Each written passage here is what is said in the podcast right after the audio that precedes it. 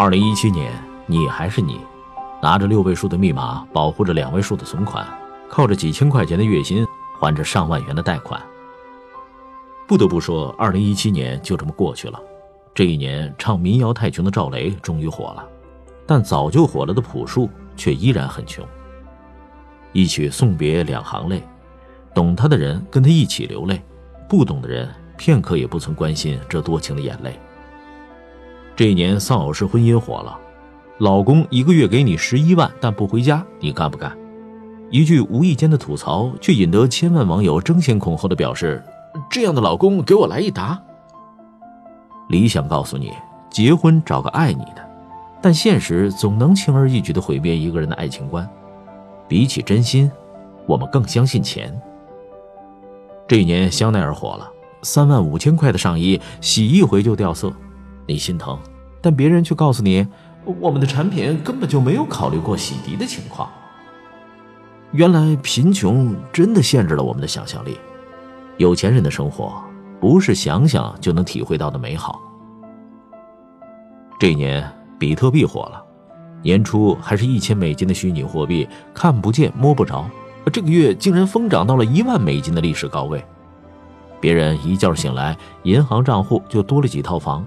我们还在拿着六位数的密码，保护着两位数的存款，靠着几千块的月薪还着上万元的贷款。这年中年危机火了，八零后想死都不能死，九零后各种被毁掉，心存侥幸的七零六零后临到年关仍然没有逃脱被调侃的命运，成了年轻人口中的油腻男人。但说到底，这只是一群穷苦百姓的集体自嘲：你没钱，我没房；你半斤，我八两。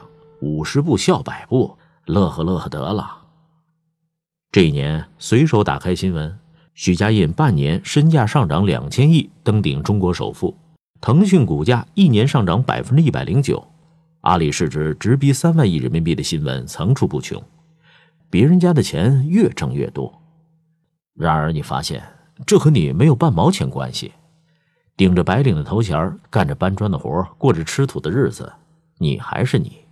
从一穷二白的单身狗熬成两袖清风的黄金圣斗士，除了发际线上移，也只有枸杞保温杯和三十未婚相亲角上的牛逼简历。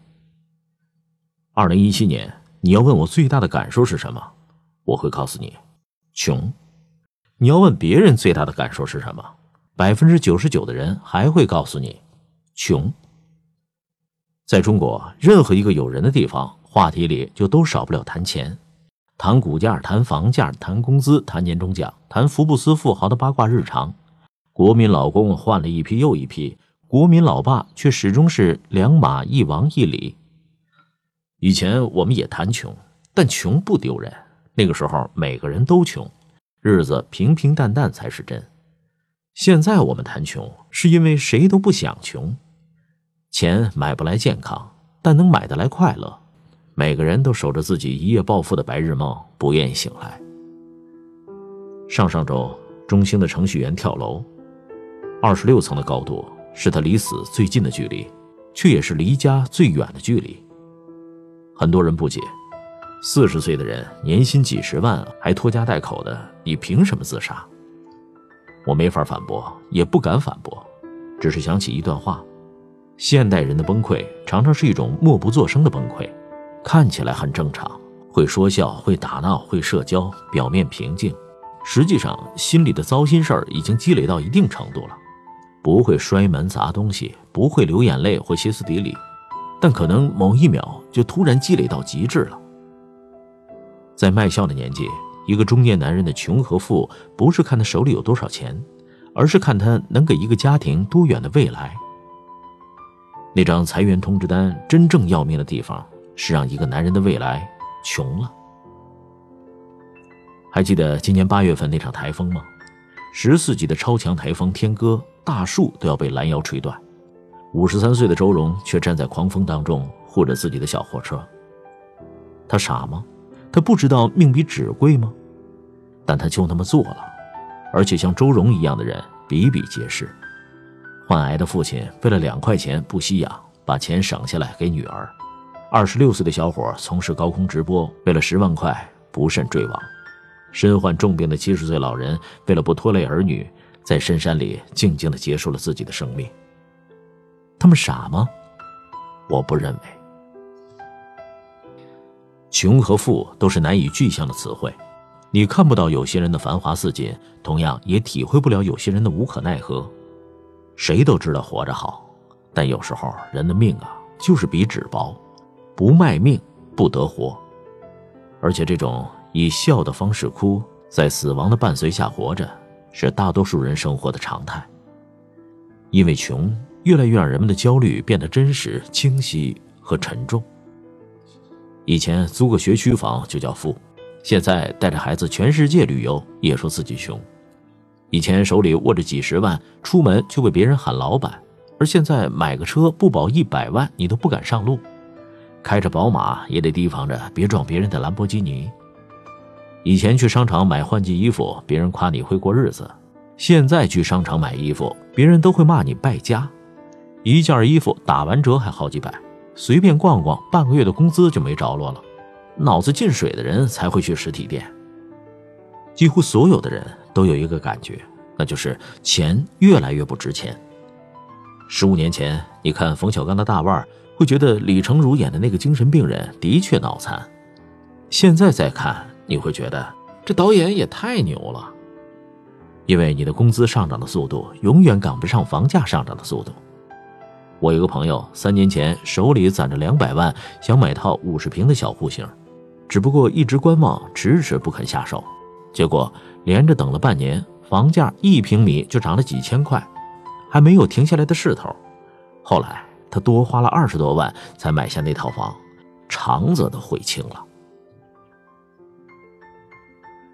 二零一七年，大家还喜欢提一个词：中产。社交软件、网络论坛、饭桌上、地铁上，总有一群不明真相的吃瓜群众，为了中产阶级焦虑着、忧愁着。中产阶级的悲惨现状：有车有房，但很穷。中产阶级的最大焦虑不是没钱，而是中产阶级如何教育自己的下一代。问题层出不穷，关于中产阶级的标准始终没有一个准确的说法。但毫无疑问的是，中产阶级的门槛在不断提高。以前你有两百万存款就可以挤上中产阶级的船，现在有八百万，可能也只能站在圈子外面叹口气。